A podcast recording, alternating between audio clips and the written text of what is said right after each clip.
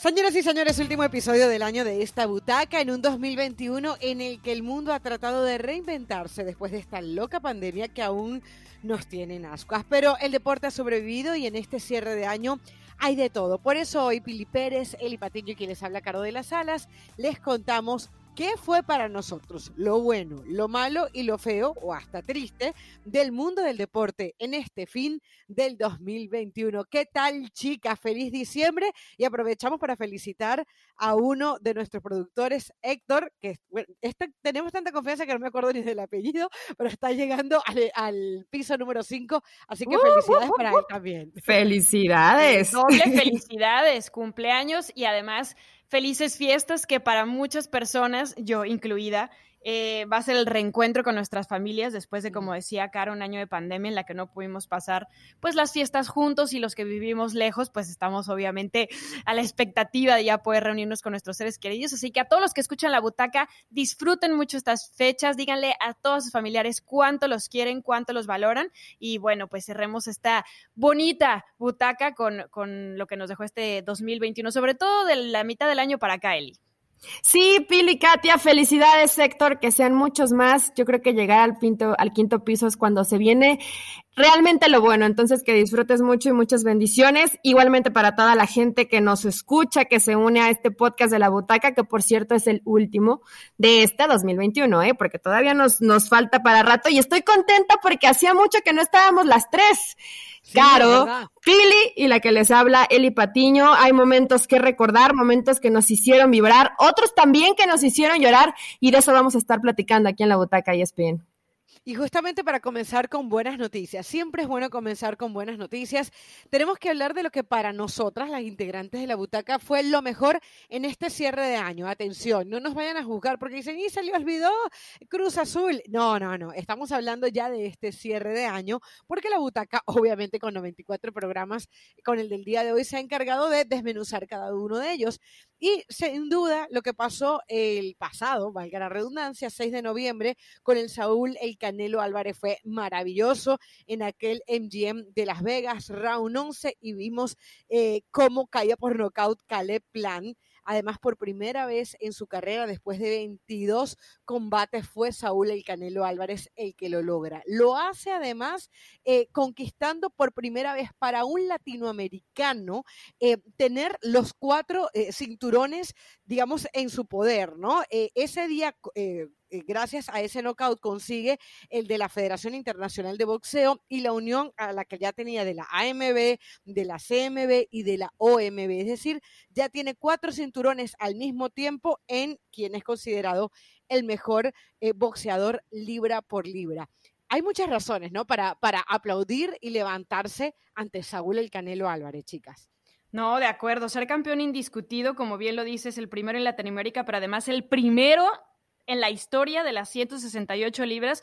Se dice fácil, pero el Canelo trabajó mucho para ello, además en un año tan complejo como este 2021, el conseguir esas tres peleas peleando cada vez por hacerse de un cinturón a la vez y que además lo haya hecho con la contundencia que lo hizo, porque no solamente fue lo que sucedió contra Caleb Plant, también contra Billy Joe Sanders y contra Avni Gildirim tres victorias eh, consecutivas, tres victorias contundentes y el campeón indiscutido, además, un boxeador eh, mexicano que tiene de todo, ¿no? El que lo ama, el que no lo quiere tanto, pero genera algo siempre. El Canelo siempre genera algo y, y es a lo mejor no la viva imagen del boxeador mexicano de lo que estamos acostumbrados, pero nadie puede hoy por hoy negar que es uno de los mejores de la historia y que además en este 2021 definitivamente se consagra como el mejor libra por libra.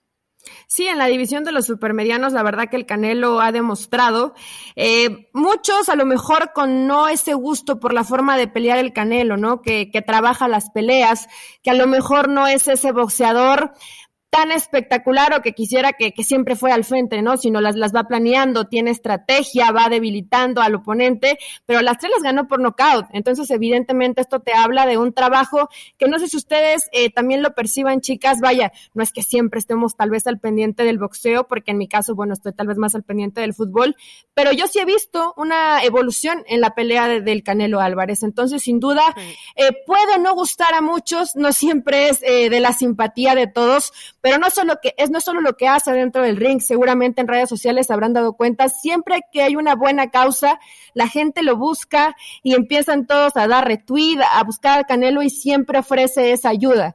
Entonces yo creo que ese tipo de cosas siempre son positivas, ¿no? Que no solamente vemos a este personaje espectacular, sino que fuera del cuadrilátero ha demostrado que es una buena persona y que ayuda a la gente que más lo necesita, ¿no? Entonces, enhorabuena, probablemente si tuviéramos que elegir a un deportista mexicano, y por supuesto que no se nos va a olvidar el Checo Pérez, me parece que lo del Canelo Álvarez en este 2021 fue espectacular. El mejor mexicano, tomando en cuenta cualquier deporte, ¿no? Y ustedes han dado en el clavo eh, tocando esos dos puntos, eh, digamos, humanos y deportivos de, del Canelo, ¿no? Porque a ver, yo creo que ha sido también como un aprendizaje, y ustedes como mexicanas me lo pueden decir, para el pueblo mexicano, en donde no todo el mundo tiene que corresponder a un prototipo para llenar las expectativas. De hecho, me da la impresión de que el mismo Canelo Álvarez como que le cuesta todavía, porque cuando él gana este último combate, él dice, eh, se lo dedico a mi familia, a mi equipo, pero sobre todo a todo México. Y en una entrevista que daba antes de, esto decía, yo no quiero sobre mis espaldas el peso de tener que ser el mejor boxeador de todos los tiempos de México, ¿no? Yo creo que en primer lugar, muchos no medimos a lo que podía llegar el Canelo. Y dos, tal vez por las formas, porque no es el típico boxeador que va a la ofensiva, sino que es mucho más precavido, más paciente, espera hasta, como lo hizo en este último combate, hasta el sexto round para atacar, para dar sus golpes veloces. Yo creo que a partir de ahí es que hay que entender que en la viña del Señor todos cabemos, ¿no? Por decirlo así. Y eso ha pasado con, un gran hombre. O sea, creo que en parte ha sido también una lección para todos aquellos que solamente nos vamos a veces por un tipo de, deportista o de jugador o de estilo. Y lo del Canelo de alguna manera ha roto con barreras.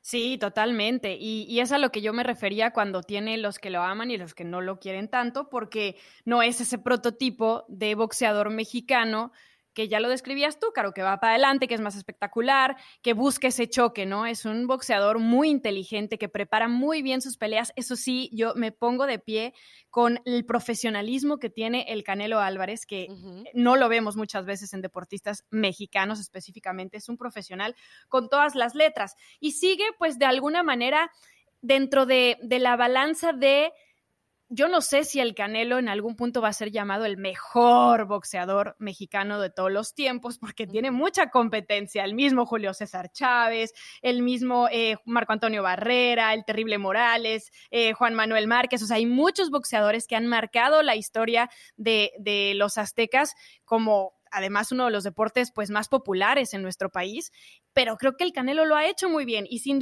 sin lugar a dudas ya es un histórico, o sea, al ser el campeón indiscutido de las 168 libras, o sea, siendo un mexicano, siendo un latinoamericano, ya son palabras mayores. Yo creo que le ha callado la boca a varios.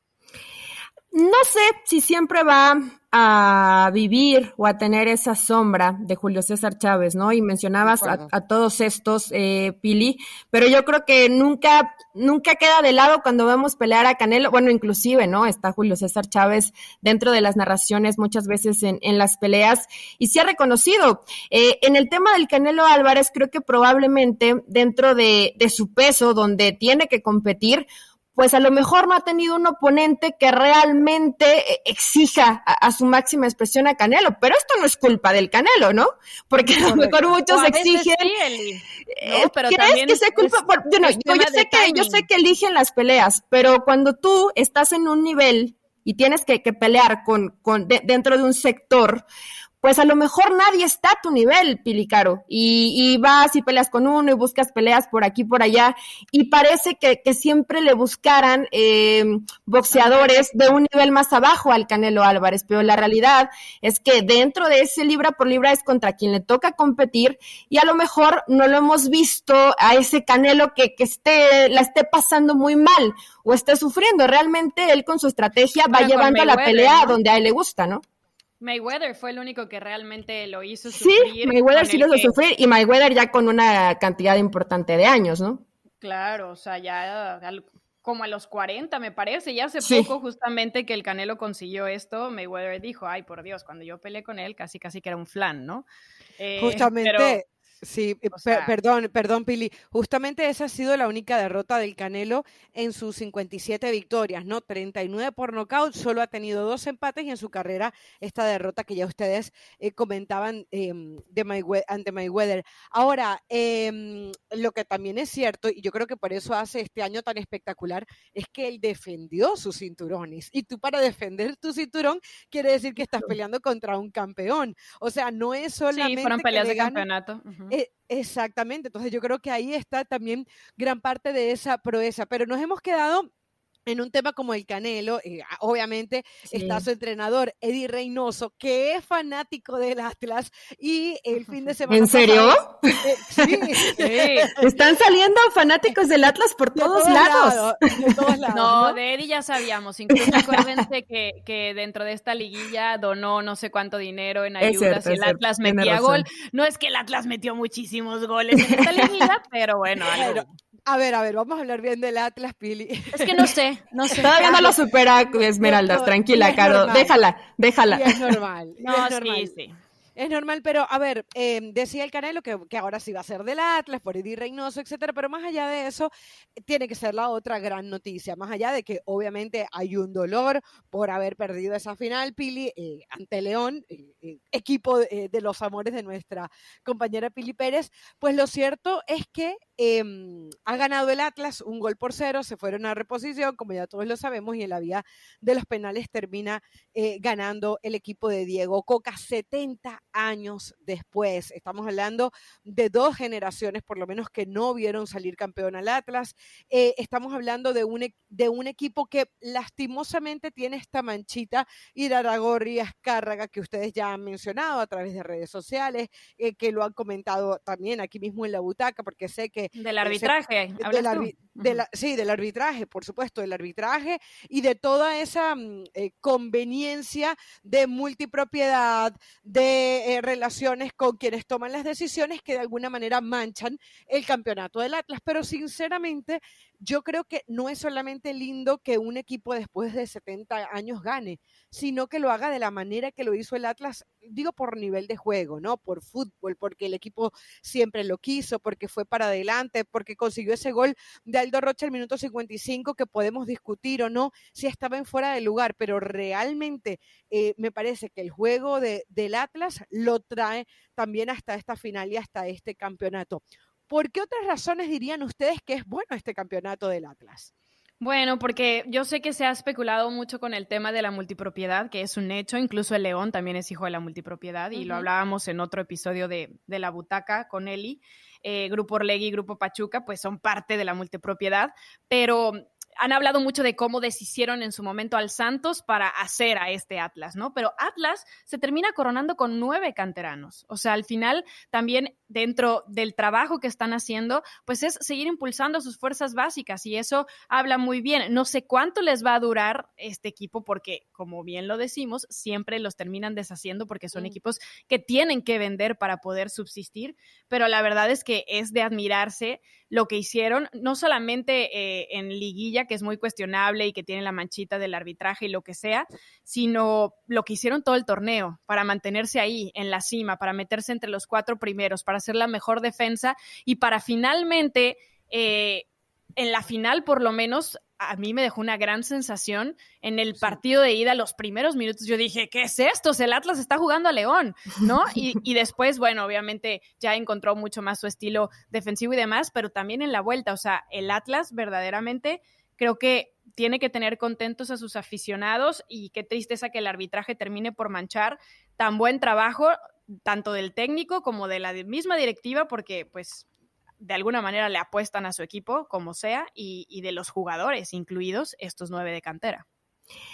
Y siempre, siempre se va a quedar esa manchita, como muchas veces, ¿eh? en muchas finales del fútbol mexicano, el arbitraje se ha equivocado. No puedes tapar el sol con un dedo. Eh, lamentablemente para el Atlas, pues sí empaña un poco ese título. ¿Por qué? Porque se vieron a través del error se vieron favorecidos contra Rayados, contra Pumas y contra León, ¿no? Entonces, eh, no, no, mm, quiero pensar dentro de, León, en lo de León, perdón, yo no estoy tan de acuerdo. Ya después podemos. ¿En cuál de pues. todas? bueno, en la expulsión de Gigliotti yo creo que sí, ¿no? Eh, en el fuera de juego. No fue tan claro, no fue tan claro el fuera de juego. Mm. Eh, no, a ver, pero, pero a ver. no crees que a Philly se le ha olvidado, ¿eh? Lo de, Gigliotti, lo de Gigliotti le termina, o sea, Gigliotti también termina ayudando. Se equivoca con Camilo, pero el, otro, a ver, no le marcas el penal a Dineno y le marcas a Gigliotti por eso. Sí, es que eso, ah, eso iba precisamente. Probablemente yo te diría, lo de Gigliotti no era la segunda amarilla, ¿no? Porque la primera es una tontería del jugador. Pero eh, acá la bronca es que no utilizaste eh, el mismo criterio para marcar en la liguilla del fútbol mexicano. Entonces, ahí ya se vuelve una bronca. Pero bueno, independientemente de esto, creo que Atlas hizo, hizo un buen trabajo, eh, convenció, creo que fue el equipo que mejor jugó la liguilla, fue el que el más inteligente, el que supo eh, eh, eh, cómo resolver en ciertos momentos donde parecía que se, que se empezaba a complicar el trámite. Yo no, a mí no me parece, y esto yo creo que es cuestión de, de, percepción, que Atlas fuera un equipo defensivo. Yo creo que es un equipo que evidentemente se, se defendía bien, pero eso no, no, no quería decir que fuera defensivo. Era un equipo que te presionaba, que te robaba muy rápido la pelota, que siempre estaba atento a las segundas jugadas que sí jugaba con cinco, con tres en el fondo, pero que eh, pocas veces vimos realmente cinco, ¿no? Que sumaba mucha gente al momento de atacar, que llegaban varios jugadores desde segunda línea, que tenían, creo, el estilo de juego más claro y más entendido de todos los clubes del fútbol mexicano. Pondríamos tal vez allá a León también. Creo que llegaron los que fueron fieles a su estilo durante todas las jornadas en la fase regular y también en la liguilla. Pero lo que hoy hace Atlas después de 70 años, al menos yo cuando iba a tirar ese penal Furch, dije, no quisiera ser Furch. Tienes en tu espalda la afición, 70 años sin un título, eh, esa presión de poder por fin lavar lo que podrían llamar algunos como mala suerte. Entonces hay que tener personalidad, por no decir otra cosa, porque esto es un programa familiar, pero hay que tener muchísima personalidad como lo hizo Furch para poder resolver de esa forma, ¿no? Como dice la afición de Atlas, solo podía ser así, sufriendo, llegando hasta la última instancia. Y yo sé que probablemente esto no le guste a Pili, pero a mi parecer, Pili, creo que Atlas en el trámite de los 180 minutos, más el alargue, más los penales, fue mejor que León, ¿no? Y a, a, Pili le quería hacer esa pregunta, ¿no? Si ella, de alguna manera, como fanática y como seguidora de León, como periodista, se sintió defraudada por el por la renuncia de alguna manera al estilo que tuvo más que en la final en el partido de vuelta, León, como buscando el resultado cuando uno sabe que este es un equipo que puede jugar a otra cosa. A eso iba con el comentario de Eli, ¿no? Que, yo sí creo, o sea, llegaron los dos que más respetaron su estilo hasta la final, porque en la final yo dije, ¿qué está haciendo Holland? ¿Por qué está defendiendo un resultado de ida cuando todavía le queda todo un partido de vuelta? Estamos todos locos. Sí, Pero la realidad es, que, es que yo sí me sentí un poco...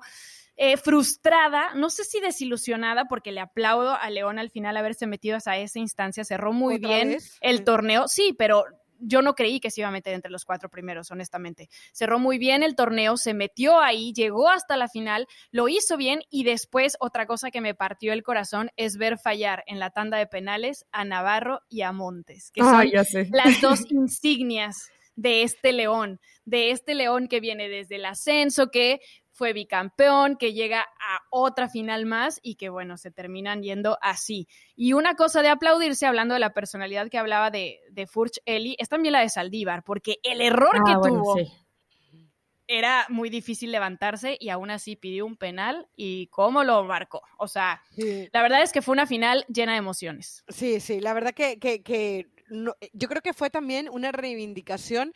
El fútbol mexicano suele tener muy buenos partidos, pero en un torneo en donde clasifican 12, yo creo que la, digamos, el torneo regular había perdido mucho brillo y esa final fue emocionante. A mí particularmente me despertó porque era tarde aquí en los Estados Unidos, en Miami, en la costa este donde estamos Pili y yo, y realmente yo, yo tenía un sueño, se lo juro, y, el partido me fue despertando y fue tanto que cuando se termina el juego yo no podía realmente dormir. Y es lindo cuando, cuando pasa en el fútbol. Además creo, y ya, y ya vamos a ir pasando a lo malo, que, que bueno, bueno, no, no todo es bueno en este cierre del 2021. Em, creo que también, también una lección para muchísimos equipos, ¿no? Un Monterrey que gasta tanto dinero, una Chivas de Guadalajara que, que, con México, que con mexicanos también gasta un montón de dinero y no le salen las cosas, el mismo América que pudo ser regular y ocupar ese primer lugar de manera contundente en, liguilla, en, el, la temporada regular. regular. pero no en la liguilla. Y, y, ahora muchos dicen, ah, pero es que tenías a Quiñones. Bueno, pero un Quiñones descartado por Tigres en su momento. Un Furch, bueno, Furch lo tenía Santos y ahora lo tiene arrancó lesionadísimo, e, acuérdense. exactamente, y con, y con, su recuperación. Es verdad que los, los jugadores terminan definiendo esto, pero muchísimo mérito a Coca, que a, a Diego Coca, que además lo querían sacar, que me parece que, que al igual que Pesolano, en aquel momento lo dejan ya por un tema de dinero y no por convicción y nos damos cuenta otra vez que los procesos son importantes para el final tener resultados, bueno, y eso sin nombrar a Camilo Vargas que venía pasando por momentos muy difíciles.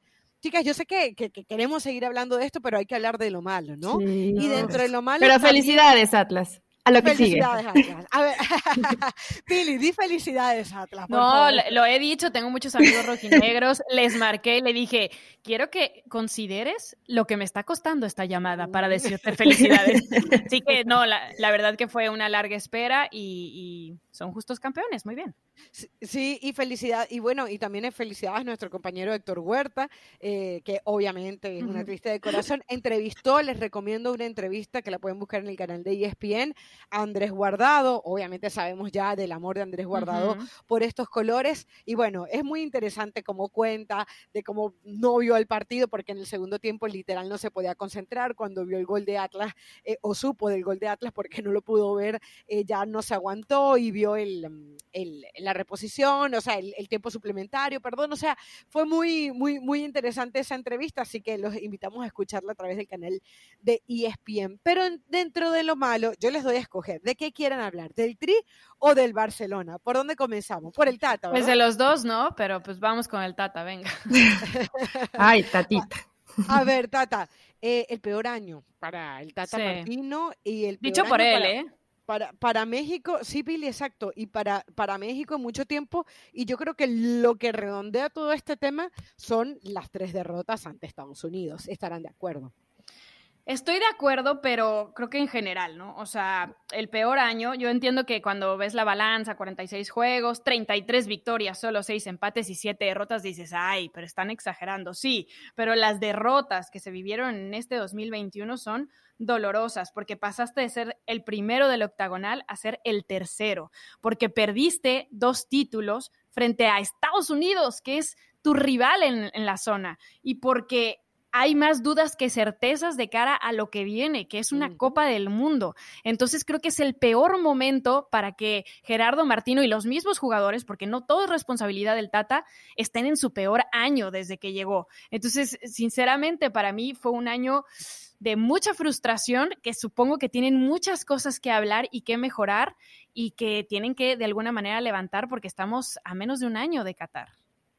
Fue un año preocupante. Eh, me imagino que el Tata Martino ya estará pues tomando en cuenta quiénes sí, quiénes no y quiénes probablemente puedan subirse de última bueno, evidentemente primero hay que ganarse el puesto a Qatar, ¿no? Que, que puede parecer sencillo, pero como está jugando México, evidentemente, pues te hace dudar y, y te genera incertidumbre por cómo están eh, pasando las cosas. Hablan de las derrotas contra Estados Unidos, evidentemente dolorosas, más en, en el corto tiempo, y que no fue eh, una vez, fue de todas las formas posibles, ¿no? Eh, con la selección A, con la selección B, con la selección C, de todas maneras, eh, te ganaron y en la más reciente, ya dentro de la eliminatoria, te pasan por arriba, ¿no? Que creo que es lo, lo, más preocupante para esta selección mexicana.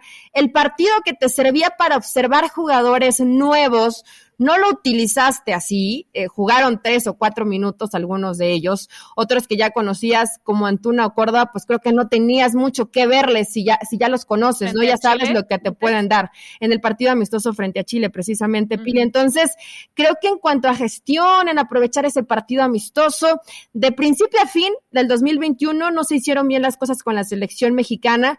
Hay muchos futbolistas que no están pasando por un buen momento y que le respetan, le respetan jerarquía por estar en Europa. Creo que tiene que haber mayor competencia interna dentro de la selección para que precisamente esto genere que, que suba el nivel en, en la selección mexicana y que Gerardo Martino si dentro de, de, la forma, y hablando directamente de la estrategia, si ese 4-3-3 con los jugadores que tiene no le funciona, pues intentar modificarlo y tener siempre un plan B, porque creo que a esta selección de pronto se le agotan las ideas y se parte y se pierden completamente en la cancha, ¿no? Entonces tendrá que buscar alternativas Gerardo Martino. Si tomamos de referencia este último año, honestamente, a mí inclusive pongo en duda el tema de ir a Qatar. ¿eh? Yo sé que falta mucho, sé que siempre dicen es que en la CONCACAF es bien fácil calificar.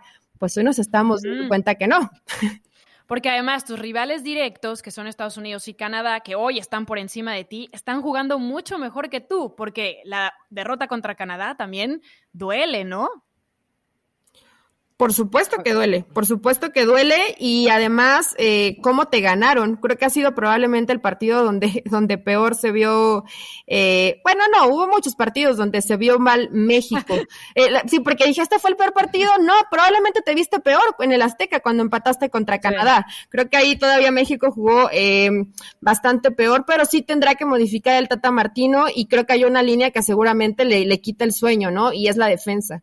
La defensa Uf. en México parece que, que hay de pronto jugadores como, como Johan Vázquez, pero no encuentra ese, ese hombre, ese líder, que realmente no solamente te genere eso, liderazgo, sino que además lo acompañe con buen fútbol, ¿no? De pronto parece que está Montes, pero se lesiona o lo ves quedándose un poco, y, y la gente de experiencia, ¿no? Como el mismo Moreno, como Araujo, que honestamente con selección, pues no lo hemos visto pasar buenos momentos, y después de ahí, pues tienes que empezar a buscar bajo las piedras porque no hay mucho más. Entonces, seguramente no, yo... si hay un algo que le preocupa a Gerardo Martino es la defensa, ¿no? Porque lo hemos visto sufrir eh, en demasía a México. Si de pronto Memo Ochoa no anda muy fino, como lamentablemente le pasó en estos últimos partidos, Ahí sí pues te das cuenta cómo opciones. sufres, ¿no?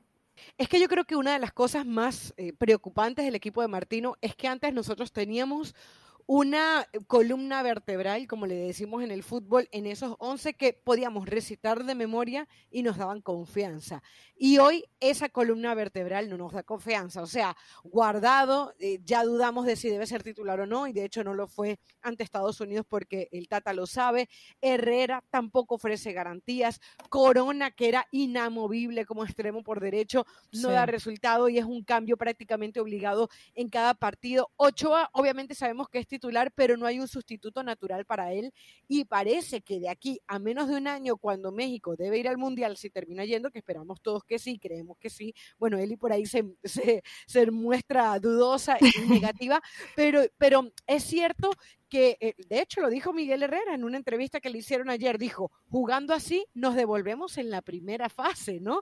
Y es una realidad. Y aparte de eso, yo no sé si a ustedes les da la misma sensación, pero yo veo a un Tata Martino que en declaración tras declaración como que no le importaría si lo sacan del tri. Y eso sí que me parece preocupante. Es fuerte lo que estoy diciendo, pero él cuando dice, eh, bueno, si me tengo que ir, me voy, o cuando contra Estados Unidos, sí, es doloroso, pero no, o sea.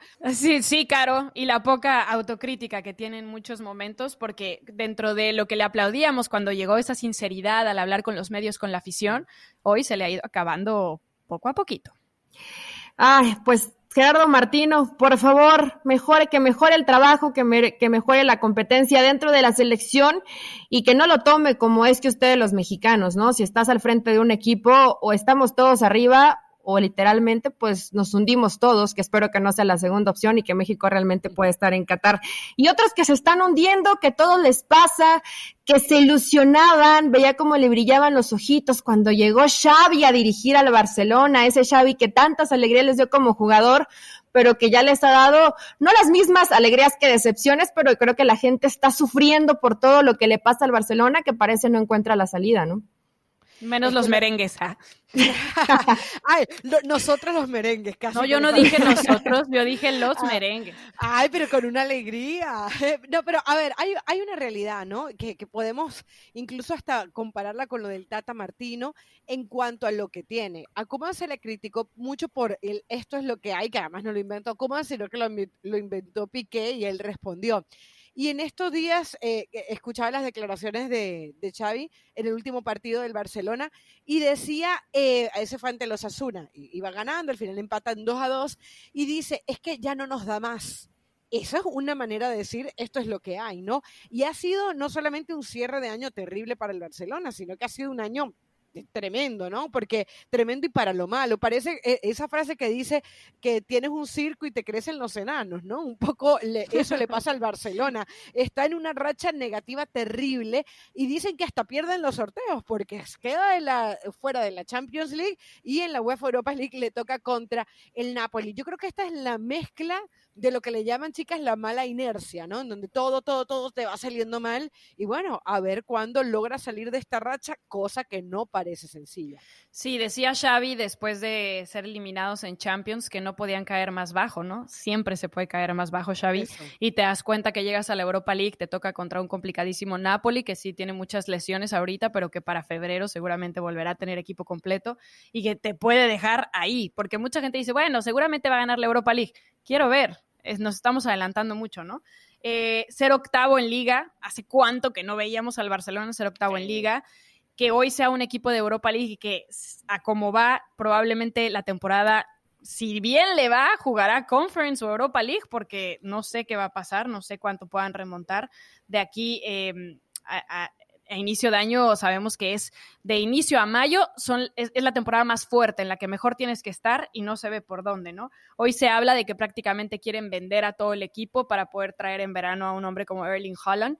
Primero, ¿de dónde vas a sacar el dinero si estás endeudado hasta las manos? Segundo, Empeñarte otra vez. Claro, segundo, ¿por qué querría llegar un chico tan prometedor como Holland a un equipo que no tiene ni pies ni cabeza, que no tiene ni siquiera plan a futuro y que por más de que vayamos de tristeza, ay, se va Messi, ay, pero regresa Dani Alves, ay, pero eh, llega, eh, se va Kuman, ay, pero viene Xavi, ay, pero no, o sea, no pueden estar viviendo en altibajos para tratar de, de esconder la realidad que tienen. Yo no sé en qué momento el Barcelona hizo en este 2021 las cosas tan mal. Sí, a ver, yo honestamente creo que sí lo veía más o menos venir.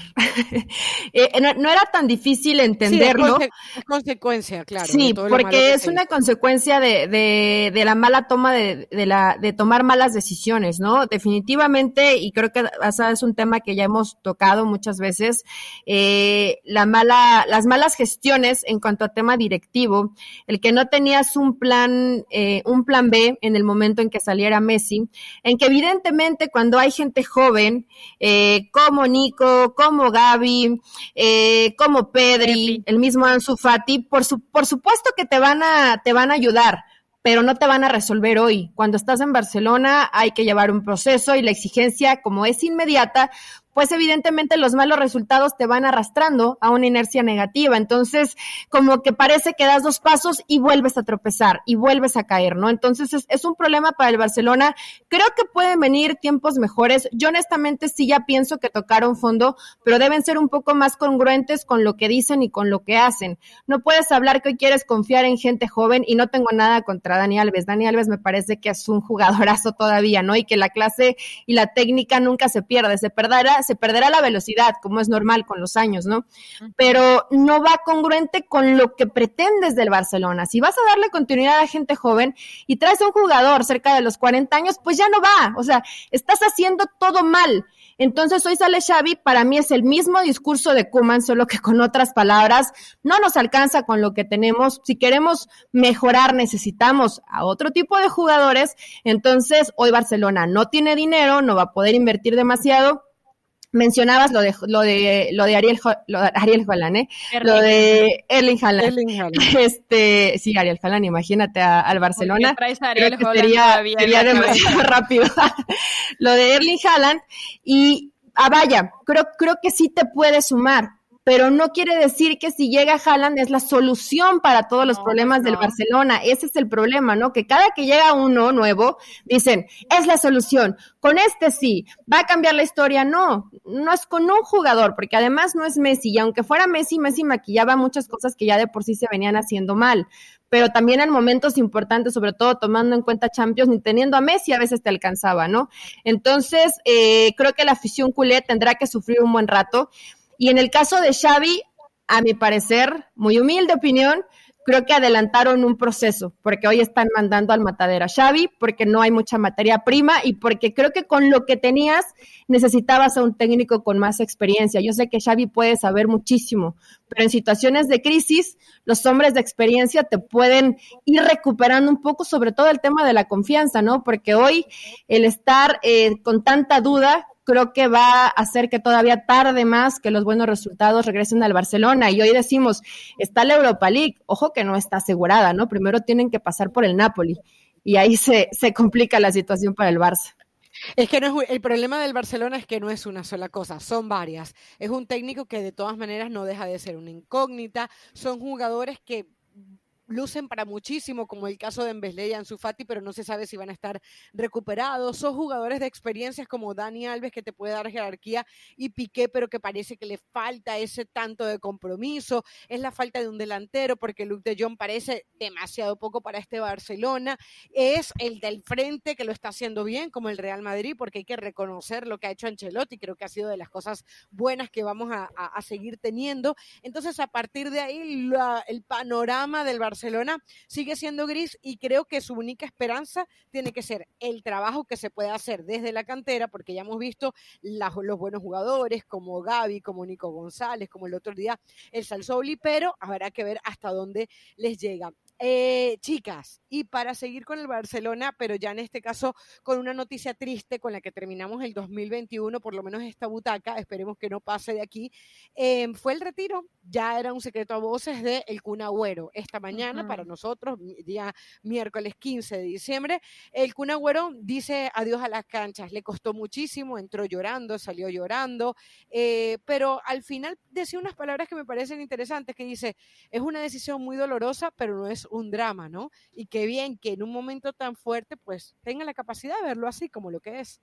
De acuerdo, y, otra de las cosas que a mí me sorprendió es que eh, en llanto dice, eh, es una decisión que tomé hace 10 días, pero estoy contento con ella. Y yo digo, ¿será que estás contento? Porque lloraba tanto, pero cuando sabes que tu vida pende de ello, porque ya es tu decisión, ¿no? Si quieres seguir jugando y saber que te puede pasar algo muy grave, lo vimos este mismo año con Christian Eriksen, sí. Eh, o de plano decir, he tenido una carrera de casi dos décadas muy prolífica porque son 21 títulos, 15 de ellos con el Manchester City, porque fue em, a lo mejor no campeón del mundo con Argentina, ¿no? Porque ni Messi lo, lo ha conseguido, que es otro con los que ha compartido prácticamente toda su carrera con la albiceleste, pero bueno, fue dos veces campeón sub-20 con su selección, eh, campeón de la Copa América este mismo 2021, em, campeón olímpico, o sea, tiene una carrera para destacarse el Kun Agüero y creo que, que se puede ir tranquilo. Yo sí creo que mientras la vida parece que es el fútbol, no es tener un balón en tus pies vivir. Vivir es que tu corazón siga latiendo y que puedas estar con tu familia y con la gente que tú quieres tranquilo y no temer por tu vida cada que salgas a una cancha, ¿no? Eh, sí, es, es irónico y es muy fuerte. Honestamente, a mí sí me, sí me conmovió el tema de, de Kun Agüero, porque es una forma de, salvar tu vida quitándote un pedacito de vida, porque para los futbolistas es así, porque a mí me ha tocado ver muy de cerca eh, cuando llega el, cuando está muy, muy latente ese momento del retiro y en verdad los ves sufrir, porque no, porque no, suena feo, ¿eh? Y no, no, lo quiero hacer despectivo, pero toda su vida han, han vivido, vaya, vaya a decirlo, de esto porque probablemente no imaginan su vida haciendo otra cosa. Bueno, a lo mejor no ni siquiera saben hacer otra cosa, ¿no? Y dices, y después del fútbol, ¿qué sigue para mí? No imaginan un día despertar y no tener que cambiarte para irte a un entrenamiento. No imaginan un fin de semana sin estar con ese nervio, con esa concentración previo a un partido. No lo imaginan, no están preparados. Vaya, el futbolista nunca está preparado. Cuando está en riesgo tu vida, tu salud, por supuesto que tienes que que hacer un freno en el camino y, no vas a poner el fútbol ah, por delante de tu vida, ¿no? Por, por, supuesto que no. Pero sí es una decisión dolorosísima. Vaya, yo no jugué fútbol, pero lo, he vivido muy de cerca en todos estos personajes que por más por edad han tenido que retirarse. Y en verdad sé que es un momento muy doloroso y que no le va a doler un, un mes ni un año, ¿no? Sino que seguramente tardará el Cunagüero en recuperarse. Nosotros le hicimos un, un podcast sobre el tema de, de los jugadoras, de los jugadores que han presentado precisamente problemas del corazón cardíacos. Y honestamente, chicas, cuando hicimos ese podcast que tiene un poquito más de un mes, yo no pensé que, que la situación de Agüero fuera tan grave. Dije, ok, va a estar fuera un tiempo y después podrá regresar, como el mismo cardiólogo nos decía, ¿no? Entonces, probablemente fue mucho más delicado de lo que en su primer momento se comentó. Sí, sobre todo cuando revisábamos casos como el del mismo Dali Blin, que, con arritmia y todo le, le pusieron el, el, aparatito este que no es eh, tal cual un marcapasos, pero es algo parecido, que se hablaba en su momento que también le iban a poner a, a Eriksen, no sé si finalmente terminó siendo ese exactamente. Em, que sigue jugando, ¿no? Entonces decíamos, bueno, pues hay opciones, claro, pero dentro de las opciones está la decisión del riesgo que corres en cada una de esas opciones, ¿no? Claro, y no, y que de todas maneras la carrera del Kun ha sido lo suficientemente prolífica como para que tú sepas decir hasta aquí está bien. Termina alzando ese campeonato con la selección argentina, el cual recordaba Messi a través de sus redes sociales, todo lo que logra con Independiente, equipo con el que probablemente quería realmente retirarse, muchos especularon con eso, el Atlético Madrid, Manchester City y con el Barcelona, con el cual solamente jugó cinco partidos y por cierto, el único gol eh, que se lo marcó a Courtois en ese Real, en ese Barcelona Real Madrid, que gana el Real Madrid un gol por dos y que Courtois recordaba el día de hoy. Así que el Kun Agüero va a ser recordado como un grande entre los grandes, lo decía el mismo Pep Guardiola, como un killer, como un jugador también que siempre vivió la vida de manera muy, muy contenta, hasta con más de una polémica. Y bueno, ese es el recordatorio que nos vamos a llevar del Kun Agüero, al que se le acaba una etapa, pero no su vida, que, que es al final lo que todos queremos tener. Ya lo comentaba eh, Pili con esa buena reflexión que, que hacía, al igual que Eli. Chicas, es momento de, despedirnos, ¿no? No sé si quieren eh, decirle algo a nuestros oyentes de la butaca, eh, si están esperando algún momento deportivo el próximo año, algún deseo. Cuénteme un poquito ya cómo van a vivir este, este último tramo del año pensando en lo que viene. Primero que nada, felices fiestas. Repito, ojalá disfruten muchísimo con los seres que quieren y también agradecerles por siempre acompañarnos en estos 94 episodios de, La Butaca. Evidentemente no han sido todos este año, ¿no? Pero han estado con nosotros desde el inicio de este proyecto. Se les agradece y porque hemos vivido de todo. ¿eh? sobrevivimos juntos una pandemia, estamos saliendo de ella y ahora, bueno, cada vez más cerca de, la normalidad. Así que se les agradece que sean parte de, de este proyecto y pues nada, eh, yo espero muchas cosas en, lo deportivo para el siguiente año. Muchas de estas involucran evidentemente eh, a mis equipos, pero ya haremos una, una buena lista y la compartiremos a través de redes sociales de los deseos navideños deportivos. Ay, sí, siempre, siempre hay mucho, hay cosas que pedir, pero yo creo que más que agradecer, ¿no? Agradecer a toda la gente que estuvo con nosotros en, este año, que creo que desde que comenzó la pandemia para muchos han sido tiempos muy difíciles, pero también que a través del deporte siempre es como un bálsamo, ¿no? Puedes estar pasando por un momento difícil, pero te distraes, te apasionas, vives al máximo en cada uno de los deportes, no solo el fútbol, eh, la Fórmula 1, el bas, eh, la NBA, el fútbol americano, en fin, creo que siempre hay esa, ese escaparate y esa ventana para disfrutar de este bellísimo deporte que nos hace la vida un poquito más felices a todos, ¿no? Entonces, que tengan unas excelentes fiestas. Señores, si en el mismo año fue campeón Cruz Azul y Atlas, que pase todo lo que, ven, lo que tenga que pasar, no pasa absolutamente nada, disfrútenlo, pásenla bien y nosotras estaremos aquí a la expectativa, a la espera del siguiente año con mucho compromiso y con pasión que siempre uh. trabajamos, es año mundialista además, de seguirles llevando muchos episodios de la Butaca y ESPN.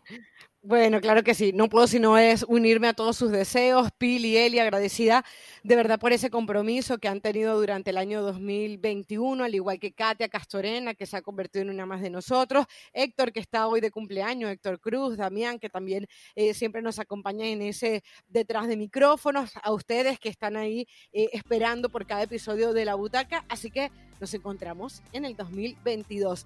Hoy hicimos un recuento de lo bueno, lo malo y lo triste. Todo es parte de la vida. pero yo deseo de, con sinceridad que lo bueno reine en sus vidas. Nos encontramos el próximo año. Chao, chao. Bye.